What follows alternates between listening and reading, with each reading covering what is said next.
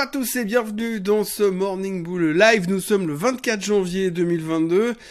Franchement, ça s'arrange pas des masses par rapport à ce qu'on a vécu la semaine passée. Alors oui, pour l'instant, la bonne nouvelle de la matinée, parce qu'il faut bien commencer avec une bonne nouvelle, c'est que les futurs sont nettement en hausse, on est en hausse de 0,7-0,8% à l'heure où je vous parle, hein, d'ici là que d'ici que je monte la vidéo et que je la publie, ça, aura, peut-être changé.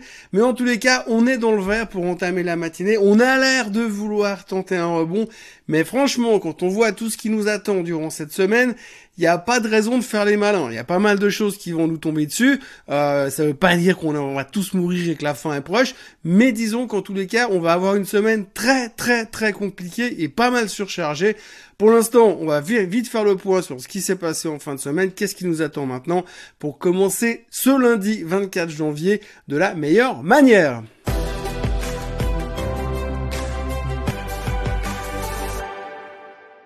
Donc oui, rien n'a changé si on regarde juste la clôture de vendredi dernier aux États-Unis en tous les cas, c'était immonde.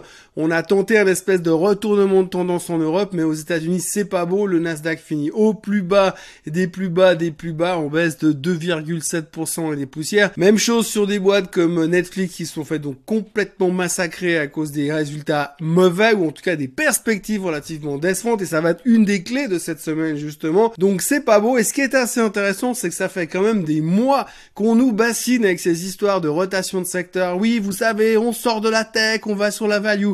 Oui, bah en fait, quand on regarde le Nasdaq qui se fait massacrer, puis que derrière vous regardez le S&P 500, voire le Dow Jones, eh bien tout se fait massacrer. C'est pour l'instant tout le monde veut sortir. La question c'est jusqu'à quand est-ce qu'on va baisser et pourquoi on arrêterait de baisser? Et c'est le, seul et la seule raison qui nous poussera peut-être à un moment donné à changer de positionnement. Pour l'instant, si on regarde ce qu'on a déjà vécu depuis quelques jours, en tous les cas, eh bien, on a cassé les moyennes mobiles qu'il fallait pas casser, et on n'a plus un départ de mois de janvier aussi pourri que depuis 2008. Et 2008, c'était pas rien. Donc, du coup, on est vraiment dans une sale situation, et techniquement, on a cassé des niveaux de support qu'on n'avait plus cassé, enfin, des niveaux de moyenne mobile qu'on n'avait plus cassé depuis euh, le mars 2020, quand on était en pleine crise du pangolin. Donc, du coup, par rapport à ça, on est dans la même situation. Alors qu'est-ce qui se passe? Pourquoi est-ce que ça se produit? Oui, alors on connaît l'histoire, on n'aime pas quand les taux remontent, parce que quand les taux remontent, c'est mauvais pour la tech, bon, faut sortir toute la tech, et puis ensuite, faut sortir toutes les actions parce que c'est pas bien. On connaît bien sûr cette histoire. Pour l'instant, on n'en sait rien. Il y a beaucoup de blabla qui se fait autour de ça, mais cette semaine, on va avoir, en tout cas, on espère, quelques éléments de réponse. Donc avant d'attaquer un petit peu ces quelques éléments de réponse qui nous attendent cette semaine, je voudrais juste parler euh, d'un petit article qui a été publié ce week-end. Il y a un monsieur qui s'appelle Ralph Acampora qui a parlé ce week-end en disant que ce que faisait le marché aujourd'hui, c'était très très moche et que pour lui, on pourrait encore avoir une correction qui pourrait emmener les titres baisse de 20%, voire même un tout petit peu plus, mais qu'il n'y a pas de raison de paniquer parce qu'il faut quand même pas exagérer, le marché a fait quand même des choses extraordinaires pendant cette pandémie et que quelque part on est juste en train de rééquilibrer les forces. Grosso modo. Alors, qui c'est ce monsieur Acampora Alors, monsieur Acampora, aux États-Unis, à Wall Street, c'est considéré comme étant le pape, ou plutôt le parrain, le godfather de l'analyse technique aux États-Unis. Alors, il se trouve que dans mes jeunes années, j'ai eu l'occasion de passer une après-midi avec monsieur Alpha Campora dans son bureau à Wall Street, à côté de Wall Street, à une époque où il était une des stars de l'analyse technique chez Prudential Securities. Et donc ce monsieur m'a raconté sa manière de voir les marchés et je peux vous dire que dans le genre américain showman qui vous convainc, c'est assez spectaculaire. Quand je suis sorti de là-bas à l'époque, j'avais envie de vendre mon chien, ma grand-mère, histoire de pouvoir simplement racheter des actions tellement le mec il était bullish. Après, il n'a pas toujours été très très juste dans le timing comme tous ces gourous, mais en tous les cas, c'est quelqu'un qui fait de l'analyse technique depuis 1967 et il a été euh, quand même un des empereurs de cette analyse technique globale dans les marchés financiers. Donc en général, quand il dit quelque chose, on l'écoute, mais ça peut entraîner quelques petits mouvements de foule. En tout cas, ce qu'il est en train de dire, c'est que pour l'instant, on a été clairement dans une phase d'exagération, et qu'aujourd'hui, on est en train de retrouver finalement quel serait notre niveau réel, et que finalement, il n'y a pas non plus de raison de sauter depuis le 35e étage de l'immeuble où vous êtes, parce que le marché a corrigé 10%. C'est plutôt une question de il faut accepter ces phases de volatilité. Et d'ailleurs, puisqu'on parle de volatilité, quand on regarde la figure euh, du VIX, hein, l'indice de la vol, eh bien on dit toujours quand la vol remonte autour des 38-40%, c'est là qu'on peut commencer à dire qu'il y a une phase de bottom quand il n'y a rien de spécial, parce que je rappelle quand même qu'aujourd'hui, on est juste dans une phase où on est en train de passer de hyper accommodant à on va remonter gentiment les taux. Donc il faut juste un petit peu faire le mélange de tout ça. Mais rappelons-nous qu'à 38 ou 40%, ce sont des zones où les gens vont commencer à se dire ouais là on a quand même bien exagéré, on peut commencer à mettre des billes dedans. Donc voilà, il faut surveiller un tout petit peu tout ça. On est dans une phase un petit peu euh, folle puisque effectivement ça tombe très rapidement, très violemment. On a des corrections qui sont monstrueuses et dans ce genre de phase, eh bien généralement on sait jamais trop quoi faire et on revient toujours à notre never catch a knife et c'est clair que on n'attrape jamais un couteau qui tombe. Et c'est vrai qu'en ce moment, on a plutôt envie, si on n'est pas trop dans le marché, de faire un pas en arrière puis dire on va attendre que ça finisse de tanker vraiment sévèrement avant de remettre les pieds dedans.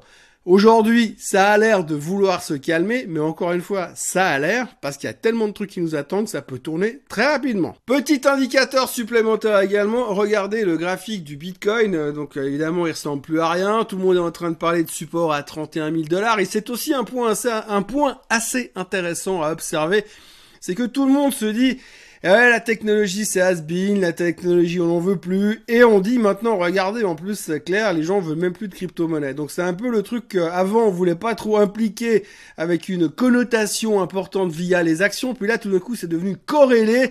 Attention, si on veut plus de Bitcoin, c'est qu'on veut plus de tech.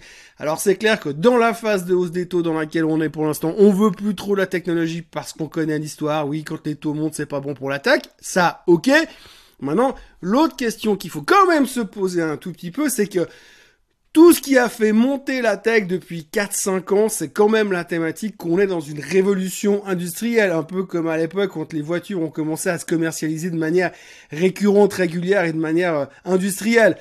Non, aujourd'hui, on est en train de se dire la techno c'est has on va plus jamais utiliser de techno, on va plus utiliser ce genre de massin, on va plus regarder YouTube, on va plus regarder utiliser internet parce que c'est fini. On va revenir dans le passé, commencer à apprendre à cultiver les pommes de terre et puis aller euh, travailler au champ parce que c'est quand même vachement plus sympa. Je crois qu'il faut pas non plus exagérer. On a été peut-être trop vite, trop fort pendant quelques temps, mais aujourd'hui, on est simplement en train de rééquilibrer les choses. Il faut pas croire que la technologie qu'on est en train de développer, la manière dont on vit aujourd'hui, ça va s'arrêter, ça va continuer à se développer. Alors là, aujourd'hui, on, se dit, on a peut-être été un peu trop pushy en termes d'évaluation, mais c'est pas terminé. Et ça, ça rappelle quand même vachement ce qui s'est passé en l'an 2000, parce que du jour au lendemain, on pensait euh, on pensait simplement que la tech allait nous révolutionner le monde. Et c'est vrai elle a révolutionné le monde ça a pris simplement plus de temps. Donc il y a des fluctuations qui sont extrêmement difficiles à gérer. Et c'est ce qu'on est en train de vivre pour l'instant c'est trouver quelle est la valorisation correcte du marché avec des taux d'intérêt qui sont un tout petit peu plus hauts. Donc, et maintenant quoi? La question c'est qu'est-ce qu'on fait maintenant? Eh bien voilà, les marchés sont au plus mal. Quand on regarde les indices américains, ça fout vraiment la trouille. Quand on regarde l'Europe, ça va, ça a l'air de tenir pour l'instant. Jusqu'à quand? Si les Américains continuent à accélérer à la baisse, je pense qu'il va y avoir un rattrapage au niveau de l'Europe qui va pas être euh, piqué des verres, comme on dit régulièrement. En tous les cas, maintenant, qu'est-ce qu'on va regarder? Eh bien, la première chose qu'on va regarder, c'est les résultats trimestriels. Alors, on connaît l'histoire des résultats trimestriels. On a vu vendredi ce qui s'est passé sur Netflix. Si les sociétés ne font pas un carton, et il n'annonce pas des prévisions dithyrambiques, euh, la sanction va être terrible. Donc en tout cas, c'est vraiment la chose qu'on va regarder. Et cette semaine, il y a trois titres qu'il faudra regarder. il y en a plein. Vous voyez la liste des titres qui vont être, euh, qui vont publier cette semaine, qui s'affiche sous vos yeux, ébahis, écarquillés à l'instant. Mais il y aura trois titres surtout qui ont la capacité de retourner le marché dans tous les sens. Le premier en date, ce sera mardi soir, c'est Microsoft qui va publier. Ensuite, on aura mercredi Tesla et puis jeudi, on aura Apple. Mais quand on regarde ces trois titres-là, eh bien, je crois que tout est dit. Ce qu'il faut aussi retenir, c'est que Microsoft a perdu 15% depuis les plus hauts, que Tesla a perdu 24% depuis les plus hauts et que Apple a perdu 11% depuis les plus hauts. Donc, on va quand même dire qu'une partie des déceptions ou une partie des prudences pour le reste de l'année sont déjà un petit peu inclus dans le prix aujourd'hui. Il faut espérer. Et néanmoins, il faudra faire très très attention lors de la publication de ces chiffres parce que ça peut être quelque chose de massif et ça va vraiment être l'articulation principale de toute la semaine. Donc souvenez-vous bien de ces trois titres, évidemment du reste aussi, mais ces trois-là, vraiment, c'est du lourd et ça peut faire beaucoup de mal ou beaucoup de bien au marché. Ça peut peut-être nous sauver les fesses, allez savoir. Mais en tous les cas, c'est vrai quand on voit la correction de Microsoft, c'est tentant de revenir se positionner là-dedans. Même chose sur Apple. Euh, par contre, sur Tesla, il faudra voir aussi comment ça va être interprété. Alors, on sait qu'ils ont fait des très bons chiffres de vente. Il faudra quand même se méfier parce que si tout d'un coup il y a un truc qui, qui, grippe un petit peu dans les rouages, où il se montre prudent, où il y a une communication qui passe mal, en ce moment, je suis pas sûr que le marché soit très tolérant. L'axe central de la semaine sera bien évidemment la Fed, oui, la Fed se réunit donc à partir de demain. Évidemment, ils n'ont pas le droit de parler, on n'aura aucune information qui va filtrer entre mardi et mercredi. Et mercredi en fin de journée, on aura droit au discours, au communiqué de presse de la Fed qui vont nous dire qu'est-ce qu'ils se sont racontés pendant ces deux jours pour voir un petit peu dans quelle direction on va. Aujourd'hui, la grande peur, c'est le fait qu'on sait qu'ils vont monter les taux. Il n'y a pas besoin d'avoir fait euh, Matsup et l'ENA pour le savoir. On sait qu'ils vont monter les taux. La question, c'est combien et combien de fois surtout. Donc voilà, maintenant on sait qu'en mars ils devraient monter les taux. On parle, certains commencent déjà à articuler le fait qu'ils vont monter d'un coup 0,5%, et puis après 3, 4 hausses. Mystère, on n'en sait rien. Aujourd'hui, enfin ce week-end, Goldman Sachs a prévu 4 hausses des taux, voire plus, ce qui veut pas dire grand chose. Tout le monde est un peu, dans, un peu dans cette espèce de monde de prévision. On sait qu'ils vont monter 4 fois. On va dire qu'on va monter à, allez, à, à 1% d'ici la fin de l'année. Est-ce qu'ils vont le monter en un coup, en deux coups, en quatre coups, ou en plusieurs fois? On ne sait pas. Donc en tout cas, c'est la grosse préoccupation. On espère que le discours de Monsieur Powell, en tout cas le communiqué de presse de la fête de mercredi soir sera plutôt rassurant, plutôt gentil avec les marchés. On va venir nous caresser gentiment dans le sens du poil parce qu'aujourd'hui, ce serait quand même bien qu'ils viennent pas nous dire ouais, nous on va monter les taux super vite pour freiner l'inflation ça, ça pourrait faire très très peur. Mais on est vraiment dans cette balance extrêmement délicate parce que inflation qui est en train d'exploser et de l'autre côté, il faut vraiment la freiner avant que ça nous coûte beaucoup trop cher et que le pouvoir d'achat, on s'en prenne plein les dents. Donc il y a vraiment une peur de ce côté-là qui est en train de se mettre en place. Donc attention, attention à mercredi soir fin de journée avec la communication de la Fed. Puisqu'on parle d'inflation, regardez un truc, le pétrole. Oui, je vous l'ai dit plusieurs fois dans ces vidéos et plusieurs fois dans mes chroniques et plusieurs fois, plusieurs fois, plusieurs fois que l'inflation était un problème. Ça, on le sait. Mais en plus, quand vous avez le pétrole qui monte, il y a un moment donné, plus il monte en direction descend, plus on commence à se dire, aïe, aïe, aïe, c'est très, très moche, ça va être très problématique, c'est compliqué, comment on va, comment on va s'en sortir? Eh bien, oui, effectivement, le pétrole est en train de monter et c'est peut-être encore un des seuls trucs qui monte vraiment régulièrement ces derniers temps. Il ne veut pas baisser. Et puis alors maintenant, en plus, avec les tensions militaires qu'on a dans la région euh, Ukraine, eh bien ça n'arrange pas les bidons, c'est le cas de dire, ou plutôt les barils. Donc aujourd'hui, pour l'instant, on a encore eu deux upgrades sur les price targets. On a JP Morgan qui pense que si ça commence à péter en Ukraine, le baril il va à 150. On a aussi euh, Morgan Stanley qui a poussé son objectif de prix à 100 dollars. 100 dollars, c'est la porte à côté, c'est demain. On a à 85 et des poussières ce matin. Donc tout le monde commence à dire attention, il faudrait pas que le pétrole il monte trop parce que ça pourrait devenir un, un problème inflationniste. Ça, je l'ai dit moult moult fois, euh, plus on va se rapprocher des 100, plus on va commencer à flipper au niveau inflation. Et pour, pourtant, on a déjà appris bien plein les dents. Je ne sais pas si vous avez, par exemple, admettons, vous n'avez pas conduit votre voiture depuis 8 mois, hein, puis tout d'un coup vous la ressortez du garage et vous allez faire le plein. Ben, vous verrez que la différence du plein d'il y a 8 mois et du plein d'aujourd'hui, c'est quand même assez impressionnant. Alors si ça c'est pas de l'inflation, je sais pas ce que c'est. Pour l'instant, on arrive encore à se dire si le pétrole monte, c'est que l'économie va bien, mais à un moment donné, on va dire oui, mais si le pétrole il continue à monter comme ça, ça va être un sacré problème. Donc du coup, on se stresse un petit peu par, ça, par, rapport à ça. Ça commence à venir régulièrement dans les infos, dans les dans les news financières, cette problématique inflation et prix du pétrole. Et voilà. Et en plus, maintenant aujourd'hui, on apprend ce matin que les Américains encourage leurs ressortissants à quitter l'Ukraine immédiatement parce que les Russes sont en train de monter euh, en puissance à la frontière. Et donc, euh, on commence tous à flipper un petit peu au niveau euh, de la guerre et ce que ça pourrait avoir comme effet sur le pétrole.